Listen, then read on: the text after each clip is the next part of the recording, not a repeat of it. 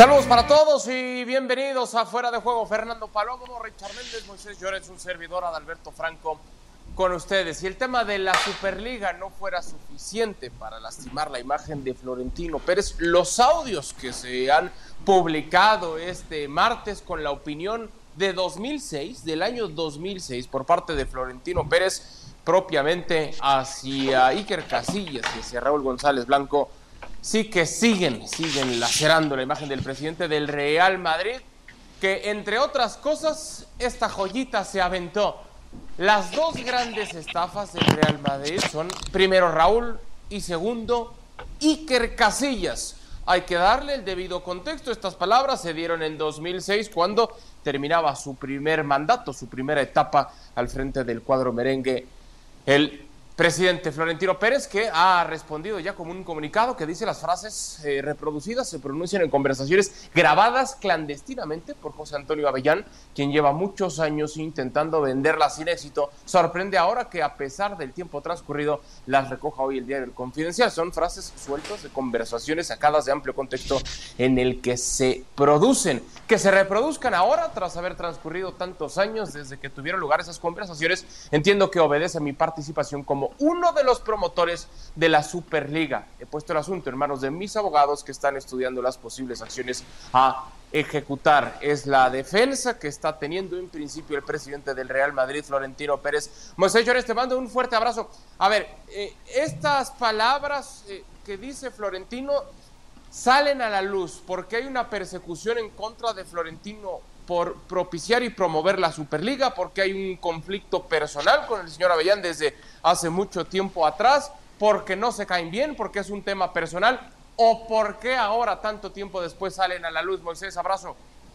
Hola, eh, Adalberto. Salen porque las ha dicho. Eh, y es verdad que las dijo en 2006, pero las dijo y da una muestra de cómo es el presidente del Real Madrid eh, fuera de una cámara, fuera de un micro y, cómo, cómo, cómo, se, cómo se mueve él en el entorno, eh, eh, bueno, en, su entorno eh, más íntimo. salen ahora, pues porque a alguien le ha interesado, lógicamente, que salgan. Eso es evidente. Y no han salido, no ahora, o sea, no han salido semanas antes, antes porque el confidencial se ha asegurado muy bien, evidentemente, de abrochar toda una estrategia jurídica para evidentemente, no caer en, un descuido que le pudiesen demandar. Eh, es la primera, ojo con esto, porque es el primer capítulo de muchos que van a venir. Durante toda la semana yo creo que va a haber un goteo constante de información a la cual eh, destape cuál era la imagen de Florentino Pérez. Se le va a atacar, creo que mañana se publica que va a atacar a Vicente del Bosque. Hay conversaciones que también ataca a Emilio Butragueño, a José Mourinho, a Cristiano Ronaldo, a los medios de comunicación de Madrid, a Joan Laporta, es decir, tiene para todos, para todos, dijo en su momento eh, Florentino Pérez y ahora el Confidencial aprovecha para, para, reventar toda esta información. Y evidentemente, pues eso, ¿no? Pone, un, pone un poco el foco en cómo es Florentino Pérez detrás de una cámara eh, sin un micro que él supiese, lógicamente, que estaba abierto y disparando a dos leyendas del Madrid como, como eh, Casillas y eh, e Iker Casillas en 2006, cuando uno dejaba de ser capitán, como es Raúl, y otro apuntaba para ser capitán, como era Iker Casillas. A ver, Richard, ¿sorprenden? Eh, entiendo que hacen mucho eco, hacen mucho ruido a nivel internacional pero sorprende cuando el modus operandi de Florentino Pérez eh, con las figuras y con los capitanes del Real Madrid eh, no es justamente el mejor. Un gusto como siempre, Adal, eh, Fer, Moy. pues la verdad que de sorprender no, porque uno conoce cómo es Florentino, quién es Florentino. Lo que sorprende es que esto se vaya a sacar ahora. Bueno, no sorprende, se entiende que lo que se está buscando de algún modo es desacreditar a Florentino y de alguna manera tratar de, de propiciar eh, alguna dimisión del que es hoy presidente del Real Madrid, pero son declaraciones de hace 15 años. O sea, cuando ya Florentino había renunciado al Real Madrid después de admitir que el Madrid galáctico que él mismo construyó se había venido abajo con aquella derrota con el Arsenal en Champions y después el fin de semana perdieron en Palma ante, el Mallorca con aquel recordado gol de Juan Arango en un diluvio terrible. Eh, eh, esas declaraciones las hubiesen dado a conocer esa misma semana y ese ha sido algo diferente. Hoy en día creo que la gente entiende, todos podemos formarnos la opinión de quien sea. El tema es quién eres tú para eh, decir quiénes son las personas que no te agradan o la opinión que tienes personalmente de alguien. Esa es la dificultad que tiene Florentino. Eh, sacar las declaraciones ahora a la luz pública, yo creo que el madridismo no le deja tocado porque el madridismo creo, entiende y sabe quién es Florentino Pérez. Entiende y sabe que es la figura de un político, que es un empresario también y que también es alguien que ha tenido unos planes muy ambiciosos con el club, más allá de todo lo que podamos decir con respecto a la Superliga y toda la locura que Florentino Pérez uno de los que ha alzado la bandera de esa famosa Superliga. Definitivamente no es algo que vaya a sorprender. Mm, vamos a ver qué es lo que viene en los próximos audios. Yo creo que esto igualmente va a ser una tormenta que no va a, dar una gran sacudida o una sacudida definitiva para Florentino Pérez. Creo que detrás de esto lo que va a venir es una y otra arremetida de lado y lado de Florentino contra quienes hoy en día se interesan en empujar para que estos audios hayan salido a la luz pública eh, y del propio Florentino contra ellos y contra los que desde otra trinchera están tratando de, de, acabarle en cierto modo su carrera como presidente del Real Madrid, toda vez que se ha enfrentado a otros poderes, porque no es que él no lo sea, con la Superliga. A ver, Fer, este es el primer episodio, porque ya hay reportes que vendrán más, como recién decía Moisés, es el primer episodio de una serie que va a tener la atención del mundo entero, así tal cual. Pero la defensa ¿Te parece? los futbolísticos, sí, me parece que sí, por supuesto. ¿Tú no o qué? ¿Que la, la atención del mundo entero va a estar puesta en lo que dijo Florentino 15 años atrás? Pues estamos hoy abriendo el programa con eso, ¿no? Sí, pero a ver, a mí no me preguntaron que íbamos a abrir el programa. A mí, puntualmente, no me parece que el mundo entero ponga la atención en lo que dice o lo que dijo un presidente sobre lo que pensaba un presidente del Real Madrid cuando no era presidente 15 años atrás. Eh, no me parece que la atención del mundo entero, a veces creemos concentrar que todo pasa alrededor de Madrid y Barcelona. Primero, eh, primero y principal, eso no es tal cosa. Pero Fernando, estamos haciendo eco, y tú lo dices, de algo que se habló hace 15 años. No me puedes decir que el, mundo entero, y me refiero al mundo futbolístico. Pues me parece, te voy a decir una cosa, me parece años después se dijo, y hoy, hoy todas las planas de todos los diarios, de diarios están recapitulando con todo esto que empieza apenas este día. ¿Y porque no se han puesto a, a ver la Copa Oro? Porque, no, hay más noticias. que está pasando en el fútbol, porque no hay nada ahora que esté pasando. 15 años después, Florentino Pérez eh, ahora tiene que hacerse cargo de aquello que pensaba en aquel momento. Veamos la cosa, de, lo veo yo, vean ustedes como quieran, Vea, lo veo yo de esta manera. Eh, ¿Por qué lo dijo Florentino? Es una de las preguntas que nos deja. ¿Por qué lo dijo? ¿Cuándo lo dijo? ¿Y por qué hoy no va a cambiar de opinión? ¿Por qué hoy eh, no puede pensar de otra manera? Si no, lo que entonces dijo y si lo sostiene hoy es el acto más hipócrita de un presidente del Real Madrid, interpretaciones que obviamente cada uno deja hasta la espera de que cada uno vaya dando sus descargos, ¿no?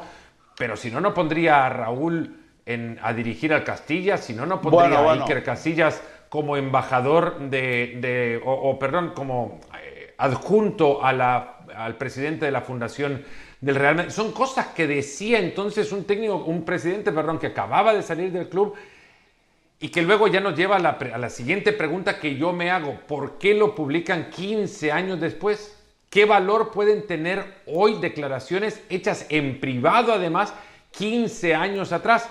Ese es el medio el que lo va a responder. El medio que, publicó es el que entenderá que existe un interés presuntamente nacional y para ti, Adal, mundial, porque se conoce lo que dijo Florentino Pérez. Sí. Eh, y, en consecuencia romper un código de ética al publicar una declaración grabada sin el conocimiento de la persona implicada. No, no, y no, además, no, sin el conocimiento eh, de la...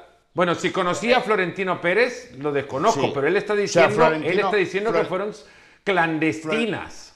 sí, Florentino, clandestina es la grabación, pero Florentino sabía porque el confidencial se puso en contacto con Florentino por si quería tener un derecho a réplica y obvio eh, bueno, conocía, conocía, pero la, grabación se hizo clandestinamente cuando Florentino la, profirió esas palabras. Es lo que es ilegal.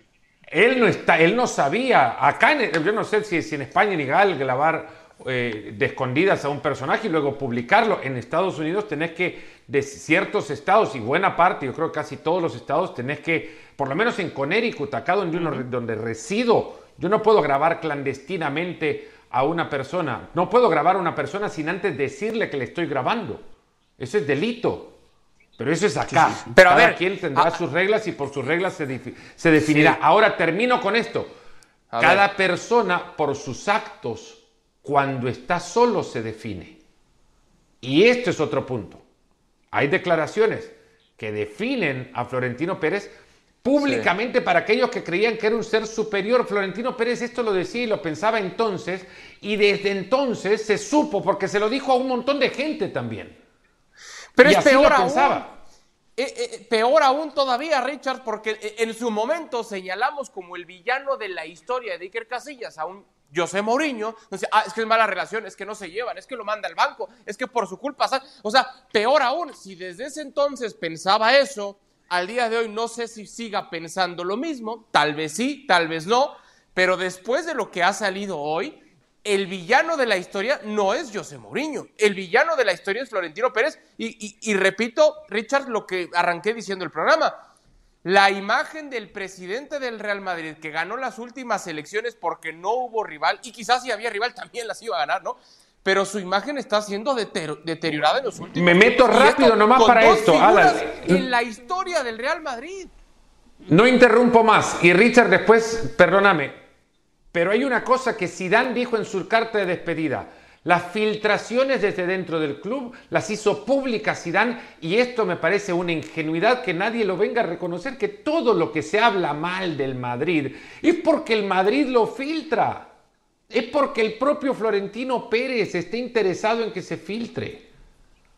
En Totalmente consecuencia, lo que se Richard. decía de Casillas era Florentino dando órdenes. Claro, claro. A ver, yo creo que la imagen de Florentino no, no, no.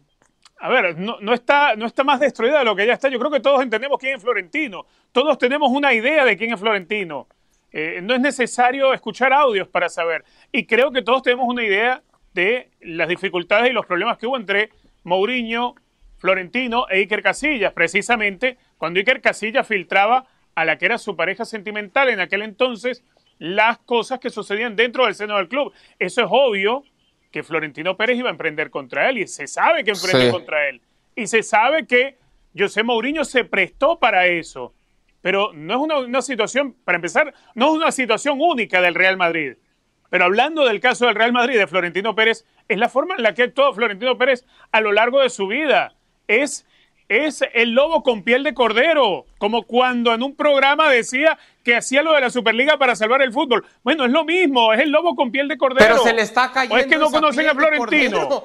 No, es que el, el tema no pasa por si lo conocemos o no lo conocemos. El tema es que esa piel de corderito se le está cayendo a Moisés Llorens. O sea, que ya sabíamos cómo es, que ya sabemos que era un lobo, que se vestía muchas veces de corderito, pero hoy se le está cayendo a pedazos esa imagen y esa piel de corderito. Y, y aunque no sorprenda, porque repito, Moisés, no sorprende por parte de Florentino, sigue y sigue lastimando su de por sí ya manchada imagen.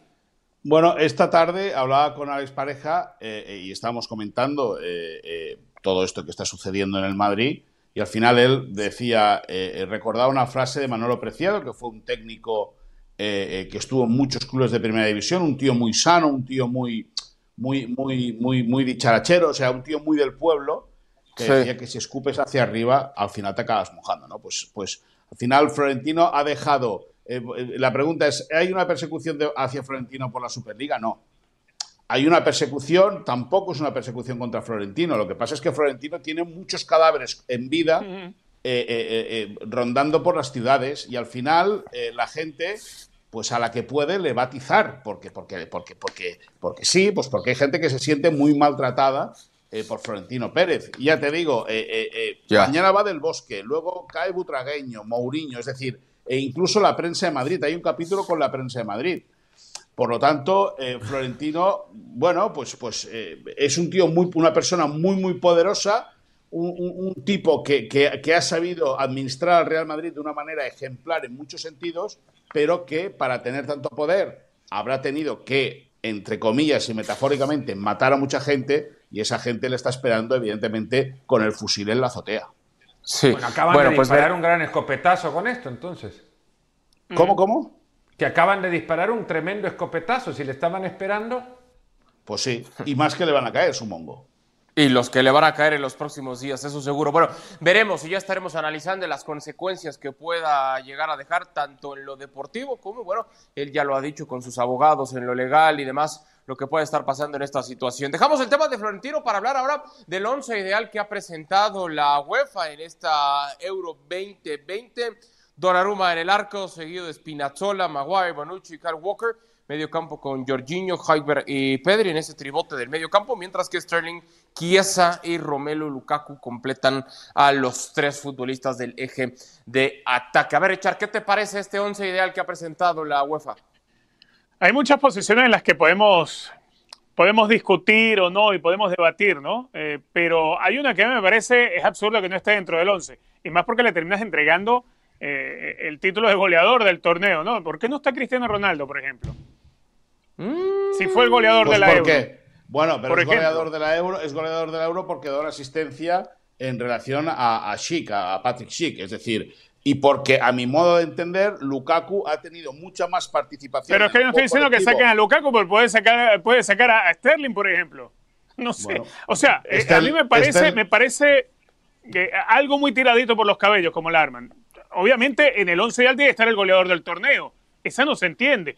Yo puedo, yo puedo discutir si a mí me hubiese gustado que estuviera Berratti o, o, estuviera otro en la zona de volantes, que no me iba a cambiar y mucho el, el once ideal. Lo puedo yo pedir que esté Chiellini en el, en el once ideal de la Euro, pero que no esté el goleador. Eso no lo entiende nadie. Eso no lo entiende nadie. Yo, yo lo entiendo, yo no lo he puesto. A mí me han pedido en, la formación inicial y yo no lo he puesto al comandante. me ha parecido que sí, el comandante ha hecho una, una, una. ¿Quién es el comandante? El comandante Cristiano Ronaldo, le llaman. Ah, pero porque tú eres el Barcelona y le tienes pelusilla a Cristiano, por eso que no. No, eso no, es, de interés mundial, eso no. Eso no, yo tampoco lo he puesto en mi once ideal, señor Palomo. Tampoco. Ya está, es así. Es decir, es decir, es decir, el comandante eh, Cristiano Ronaldo. Eh, ha marcado cinco goles, como los ha marcado Patrick Schick, por ejemplo. Ahora, para mí, para mí, como he visto yo la Eurocopa, eh, Lukaku ha sido mucho más participativo y ha tenido mucha más presencia como centro delantero que Cristiano Ronaldo. Bueno, no quites a, no quites a, Lukaku. A ver, vamos a ver 4-4-2 y quita, quita, a Sterling y ya. A, ver, Moisés, ahí está el técnico Jorens con su once de Explícanos porque, mister. No, pues a, mí, me parece que estos son los que mejor, los que mejoran, o sea, los más destacados. E, estoy muy de acuerdo con lo que dice Richard que en muchas líneas se pueden cambiar eh, jugadores.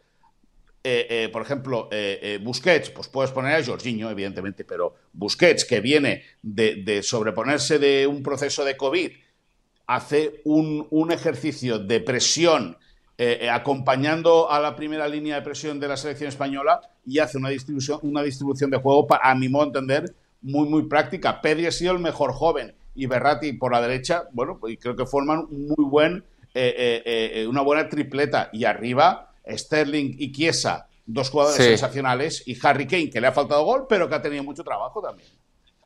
Bueno, no has puesto a Jorginho. No has puesto a Jorginho, preferiste poner a Busquets. No, no, de Busquets no tengo problema, pero no poner a Jorginho. Bueno, es que al final tengo que elegir a uno de los dos. Bueno, puedes jugar con dos hombres ahí. A ver, de no, interés es que yo, yo soy del 4-3-3. Palomo. Eh, el mundo entero se detiene para escuchar al, al Mr. Palomo y el 11 que ha elegido para esta Euro. entendiendo, entendiendo cuáles son las cosas de interés desde tu interpretación, sé perfectamente que estás totalmente equivocado, porque no, es de interés mundial. Mi, mi 11 le interesa quizás a Coco, que es la mayor de las perritas, porque esa no me deja nunca, esa siempre está al lado mío, entonces siempre le presto atención. En el arco, Jan Sommer el mejor hasta perdiendo, y lo oh. reconoció Nay Simón cuando, cuando los eliminaron. Eh, a mí Christensen me encantó, me pareció un liderazgo brutal el que sostuvo en una parte complicada del torneo para Dinamarca, Bonucci y Chiellini creo que se caen de maduro y no lo digo por la edad, Mele ahí la, la tenía no sé, entre Mele o Walker y del otro lado puse a Shaw porque jugó un par de partidos más que Spinazzoli por lo que hizo en la final, a Jorginho sí lo coloco, Pedri creo que nadie lo discute, algunos sí, pero a mí me pareció la gran revelación del torneo por su madurez. Lo de Hoiberg también fue un recorrido mm, espectacular de área a área, box to box, más chico nada más, es lo único que le, que le quitaría la, eh, definición clásica y arriba Chiesa y, y Sterling. ¿Por qué juego sin 9? Porque a mí no me pareció que algún 9 verdaderamente dominara por su estilo de juego eh, la forma de juego de su equipo. Algunos momentos Kane en Inglaterra, pero no del todo. Es más, Cristiano no incidió tampoco en el juego colectivo por muchos de los goles, no incidía en el juego colectivo, en algunos momentos hasta podría haber estorbado. Eh, Lukaku fue viniéndose para abajo mientras eh, el torneo avanzaba y así lo mismo Inmóvil, por ejemplo, que tuvo una gran fase de grupo, pero luego de esto desapareció. Por eso juego sin nueve ese partido. Que me disculpen. Tres en el fondo, sin nueve y sin Gigi Donnarumma en el arco, el que ha sido reconocido como el mejor del torneo. Está Ojo, que también ha sido reconocido Maguire como el mejor. Aldo, y, eh, eh, perdón, yo no, no, Adal, perdón, yo no me voy a quedar con Maguire porque a mí me parece Maguire metido con forceps, con calzador, un, un jugador bastante tronquete, te diré. Pues como Richard ha hecho con el comandante, lo, habrá metido con forceps. Y, y, aunque yo no pero deja la pelucera con Cristiano, que, que, fue goleador, hijo. Fue goleador, Richard. Por favor, muéstranos a, Cristiano y es más, Richard. No, no tan, no tan, no tan feo así, pero a ver, yo igual, yo estoy de acuerdo con Donnarumma, me parece Jan Sommer. Una cosa, la próxima póngame una foto más actual, que esa foto es del año 2006. Richard, por eso... Esa foto es cuando, cuando los audios de Florentino, hace 15 años. Mira la papada y eso que, tengo, pesaba yo como los memes, kilos. Yo digo que la quiten ya porque si no la, la, agarra, viene alguien, la captura y la hace meme. claro. A ver, eh, Bonucci y Chiellini, estoy de acuerdo con Fer. Yo formaría con un 4-3-1-2, es decir, 4 en la zona de volantes, pero en, posición de diamante. Eh, Bonucci con Chiellini como centrales. Luke Shaw, para mí, el mejor lateral izquierdo, salvo si Spinazzola no se hubiese lastimado. En la zona de volante hubiese querido poner a Pedri pero es que funcionó tan bien lo de Jorginho, Berratti y Varela. Eh, Pedri, me quedo con, aquella, a ver, como que podría haberlo puesto. Eh, Kevin De Bruyne, para mí era el jugador que tenía, pintaba para tener quizás la mejor euro, pero su eliminación no le dejó prosperar más. Lukaku junto a Cristiano Ronaldo. Yo sí voy con dos delanteros, dos tipos de gol. Bueno, ya está. El comandante ¿Y el tuyo, entonces ahí alineando. ¿Y el tuyo, Adán? Eh, te anticipo, Moisés, para que estés tranquilo, eh, para que no empieces a, alebrestarte y demás. No, no puse al comandante, repito. No, pero no es selección. Uh, te van a sacar del club de fans, Adal. No, te van a sacar. olvídate de los 11 que le Paren de trucar fotos ya, paren de trucar fotos. O sea, los 11 del campo, no. igual, quien sea. Hagan Photoshop a la foto, por favor. O sea, esta Pusiste a Jordi Alba, seamos serios.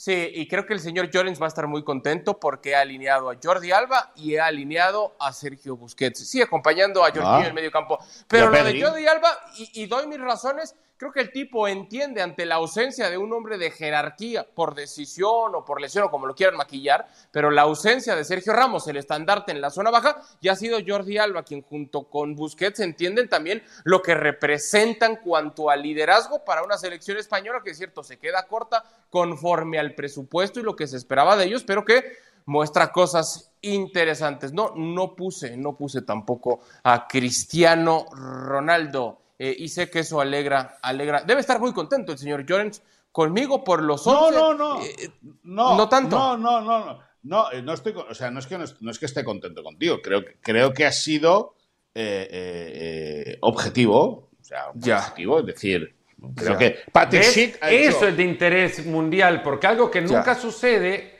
sí tendría que abrir el programa, por ejemplo. La objetividad no, Palomo. Como Señor, que, eso es noticia. negocio. Eso es noticia. Poco entiende usted, no me diga eso. ¿Cómo va a ser de interés mundial? De interés mundial la fotografía que hizo a bien poner la producción de un servidor del chat. Jamás, Pero bueno, está jamás un trabajo de Photoshop más complejo, ¿no? no, pues no, sí, envidioso, sí, que, que asumir reto con el Photoshop, ¿eh? bueno, vamos ahora con el tema de Lionel Messi eh, eh, en la Conmebol. De verdad son unos genios, se quebraron la cabeza. ¿Quién es el mejor? ¿Neymar o Messi. No, los dos son unos genios. Se quebraron la cabeza y ya hasta pusieron a Lionel Messi que no, no apareció, perdón, señor Jones, no apareció en la final, pero sí a lo largo de todo el torneo. No, pero y dime, sí pero recibió dime, lo pero que dime, merecía. pero dime- y sí dime quién apareció en la final. Dime- dime quién apareció Di en la María, final. Di María. Ah, sí, bueno, Di María, ¿por qué? Porque hace el Ah, rematito y la mete sí, dentro, ya pues está, sí. ¿no? Rematito. No, tampoco no seas Rematito, mezquino, ¿eh? no seas mezquino con Sí. Di María, no seas mezquino. Eh, Bueno, Messi Bueno. no habrá aparecido mucho en la final, pero contame desde el primer partido hasta las semifinales quién llevó a Argentina al título. Los tiene, Todo los tiene, esto al está final ya, ya me tiene bastante cansado. Los, los anti-Messi me tienen No, no, no, no. cansado, la verdad. Cuando se ponen. Qué- qué bueno a que no se refiere a todo, le van a pedir que ahora. haga- Bueno, es que no ha ganado el mundial. Es que no, no apareció. eh, eh, no sé qué. y que, por favor. ver, yo te pregunto, ¿ya ganó el mundial o apareció en la final? el deporte y dejen tranquilo ya un jugador que no necesitaba la Copa América para ser, para, para ser definido como el mejor de la historia.